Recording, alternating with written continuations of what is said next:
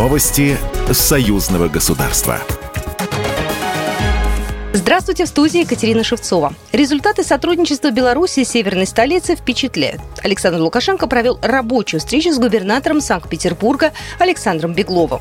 Вы знаете мое личное отношение, особое отношение к городу, труженику, герою. Я часто сравниваю Ленинград с Беларусью. В истории вообще не было таких мест, которые бы от войны потерпели, как Беларусь и Ленинград. Мы с большой теплотой относимся, белорусы, особенно к ленинградцам, которые после войны приехали сюда и сделали очень многое, пострадав сами, сделали очень много для возрождения Беларуси, особенно в науке и образовании.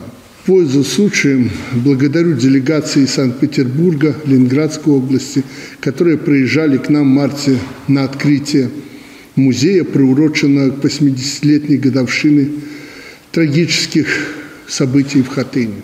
Лукашенко отметил, что союз двух стран является оплотом свободы и правды на пространстве СНГ за его пределами. Огромный вклад в его укрепление вносят регионы России. По словам главы государства, в прошлом году товарооборот между Республикой Беларусь и Санкт-Петербургом достиг рекордных 2 миллиардов 200 миллионов долларов. В этом году тенденция к росту сохраняется. Продолжая разговор о сферах сотрудничества, глава государства упомянул работающую в Петербурге коммунальную технику белорусского производства.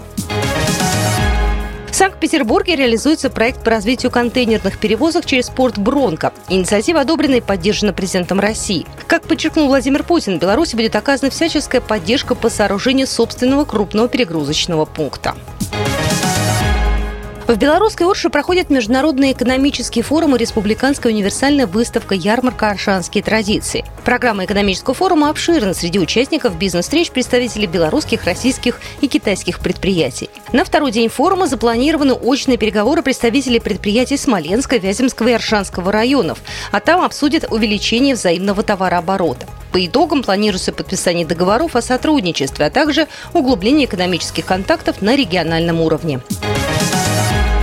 В союзном государстве успешно выполнено более 60 научно-технических программ. Об этом рассказал на третьем форуме «Цифровая экономика» в рамках международного форума ТИБО-2023 председатель Государственного комитета по науке и технологиям Сергей Шлычков. В настоящее время выполняется четыре программы. Тематика, новые технологии, агропромышленный комплекс, космос, фотоника, суперкомпьютеры, информационная безопасность, медицина и ряд других. Только по космосу выполнено 9 таких программ, добавил он. Программа произведена по заказу телерадиовещательной организации «Союз союзного государства.